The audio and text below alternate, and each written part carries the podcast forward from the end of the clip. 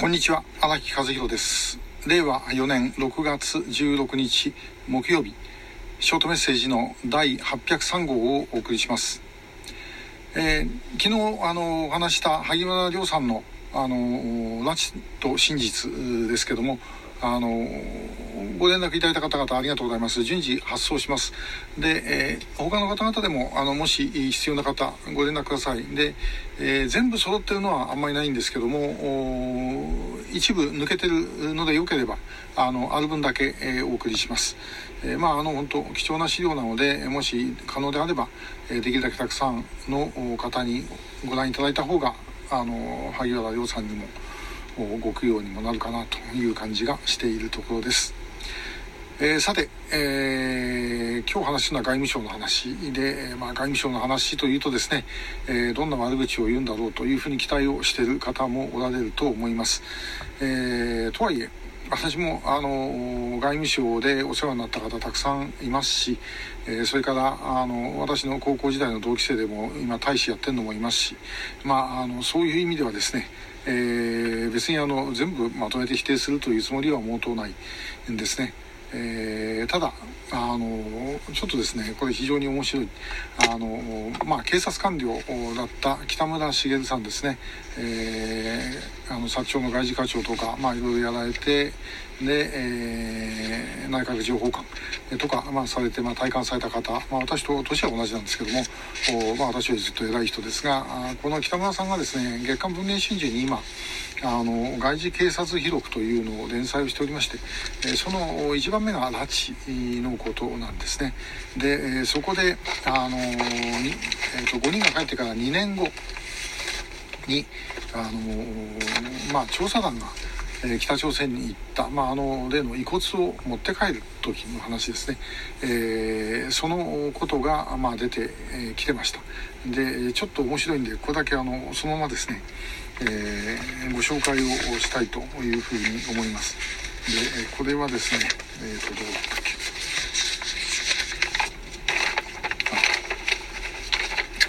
えー、こういうふうに書いてあります、えー、一方当時の官邸と外務省は最初の日朝首脳会談から2年もの間進展が見られない日朝関係を動かし国交正常化交渉に入る流れを取り戻したかったこれは薮中団長これはあの北村さんがあのその、まあ、調査団の一人として言ってるわけですけどもその時のあの、まあ、団長が薮中みそじさんですね。えーも折に触れて言及していたと。その上で外務省が警察に現地への同行と鑑定を要請してきたのは捜査権限があり高い対応力を持つ警察が資料の受領から鑑定の手続きに関与することでその信憑性を裏付けることが目的だったのではないか。つまり外交当局としては証拠品など北朝鮮側が出してきた誠意を日本政府が受け入れるにあたり国内制度に対し公正な根拠を示すことで、えー、国交正常化交渉に入る勢いを得ようと考えていたのではないかそんな思いが今もしているということなんですね。えー、これ、えー、結構重要な中身かなと。えまああの北村さん一流の書き方で、えまあ、この中にはあの細かいところでですねどうもいろんなものが隠されているような感じするんですけども、まあ、これ意外とあからさまに外務省を批判をしていると。で結果的にあの警察があ持って帰ったその遺骨の鑑定があ別人ということでですね、えー、まあ、そうということは、まあ、その流れからすると外務省の意図がくじかれたということになるんですね。でこれ本当にそうだと思います確かに。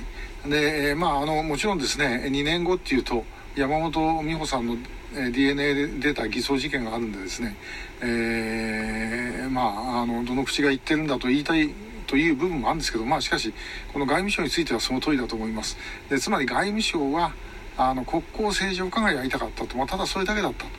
でそこにですね拉致問題が立ちはだかったまあ、要は障害物だったでその障害物を取り除くためにともかく何でもいいから北朝鮮から証拠らしきものを持ってきてで、えー、それをですね、あのー、あの本当にその通りでしたというふうに、えー、してで、えー、一件落着で、えー、国交正常化交渉を進めようとしていたということです。えー、まあ本当にですねそういう意味で言うとあの日朝国交正常化っていうのは何だった国交正常化へ向けたあの2002年の9.17って何だったんだろうというふうになりますが逆に言うとそれぐらいのことでないとですね拉致被害者取り返すために一生懸命にはならないということですね。これ別にあの外務省に限ったことでもないでしょうけども、まあ、ともかく外務省を拉致被害者取り返すための役所じゃありませんから、ねえー、そういう意味ではあの外務省に拉致被害者を救出してくれというふうに言うのは魚屋に行って、えー、ですねあの肉くださいというのとあんまり変わらないものじゃないかなという感じがあのいたして、えー、おります。まああのそんなことをこの北村茂さんの文章からあの感じました、えー、ちなみに前に北村さんと話をした時に、えー、警察にはあのホロル大捜査線の室井慎二みたいなああいうキャリアいないんですかというふうに聞いたらばあまあいないというふうに断言をしておりました。